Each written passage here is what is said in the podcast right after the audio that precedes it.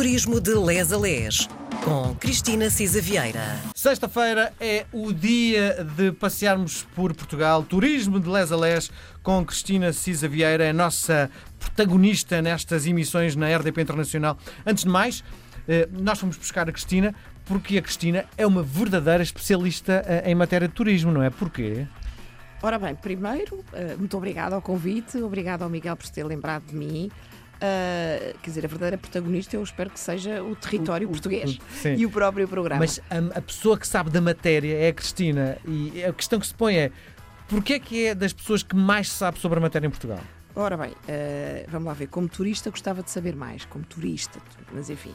Uh, de turismo, eu já trabalho no turismo há muitos anos, há mais de. há quase 30 anos que trabalho no turismo, fui diretora-geral do turismo, uh, estive de facto sempre ligada a empresas e, a, e, a- e ao setor público também no turismo. Agora estou na Associação da Hotelaria de Portugal e de facto é, é uma matéria que me apaixona. Eu sou jurista de formação, mas o turismo, além de ser exigente também do ponto vista ju- jurídico, e formal, uh, é aquilo que é o lado feliz da vida, não é? Trabalharmos para proporcionar às pessoas, uh, um, enfim, uma maior cultura, um maior conhecimento, a visita do outro, o conhecimento de facto do que é o outro também no seu território, na sua, na sua comunidade.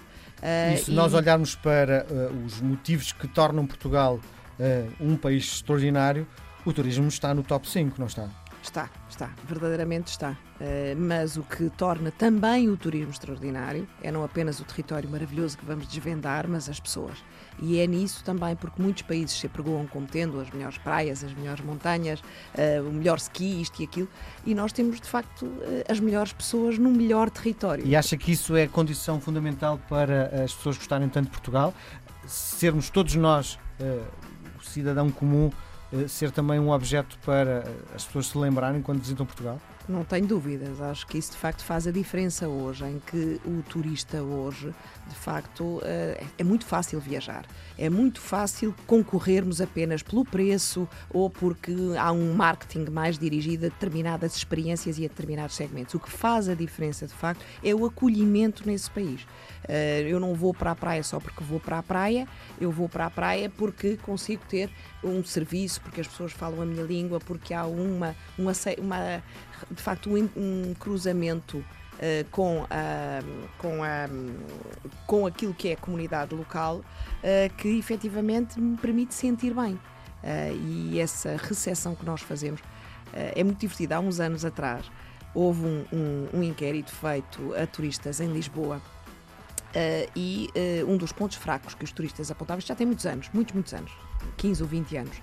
Era a simpatia dos portugueses. Não, um ponto fraco, um Hum. ponto fraco que apontavam era a deficiência Hum. da informação turística. Não havia suficiente sinalética turística, portanto, de, de localização, não Todos é? nós de somos indicação. um ponto de ajuda, não é? Ora bem, Ainda e eles disseram, alguém. felizmente, há 500 mil postos de informação turística ambulantes, que são os habitantes de Lisboa. Claro. E eu acho que isso faz toda a diferença, de facto, eh, porque isso depois contagia, não é? A forma como o serviço é prestado num restaurante, num hotel, num guia, num, num- num- num- num parque natural.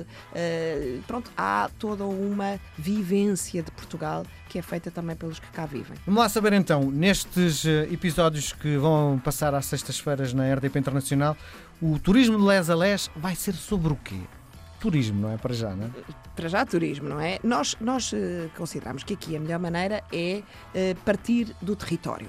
Eh, partir de facto eh, do conhecimento que nos pode ser proporcionado por seguir uma determinada rota.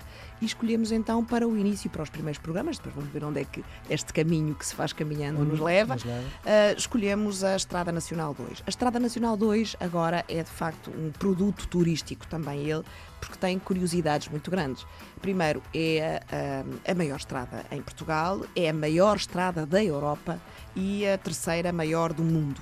Uh, tem cerca de 740 km, 739, atravessa uh, quatro serras, 11 distritos, 11 rios, vai de Chaves a Faro.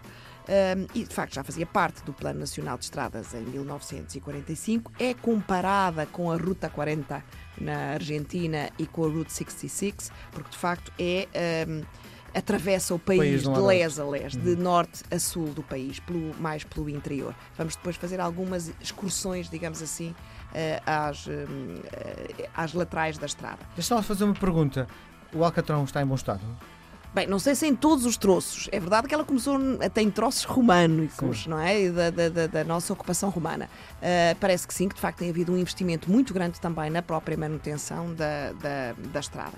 Este é interessante também. A Estrada Nacional 2 foi considerada pela uh, For, Fromers, que é uma das mais conceituadas publicações de viagens, como um dos destinos a não perder em 2019, isto para o público americano. Foi anunciada no Good Morning America, como nós sabemos, talk show eh, líder nos Estados Unidos, como realmente sendo o pico neste momento das experiências na Europa. Uh, e de facto tem uma série de virtualidades. Recomendamos que logo no início uh, vá ao imposto de turismo e tenha um passaporte, há o passaporte da Nacional 2, é N2, e vá colocando carimbos Os sítios ao- passa, pelos não é? sítios eh, onde passa.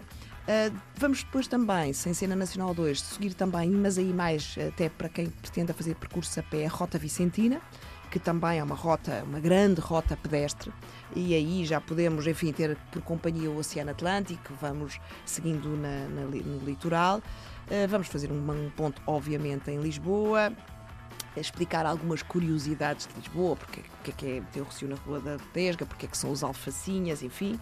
Vamos parar por Coimbra, obviamente, vamos chorar com o Pedro e Inês, etc. Uh, vamos ao Porto, não é? Não é indispensável. Uh, gostaríamos, se tivéssemos tempo e se o Miguel conseguisse levar-nos por aí, dar um saltinho ao caminho português de Santiago. E, obviamente, temos que ir às ilhas. As ilhas são, assim, um, enfim, paraísos no meio do Atlântico, quer a Madeira, quer os Açores, e aí temos muito que seguir. Portanto, em termos de território, vamos fazer primeiro uns primeiros programas, era essa a intenção, eh, sobre o território eh, português, quer continente, quer ilhas. Deixou-me com água na boca e combinamos encontro na próxima sexta-feira. Muito obrigado, até logo. Até Chaves.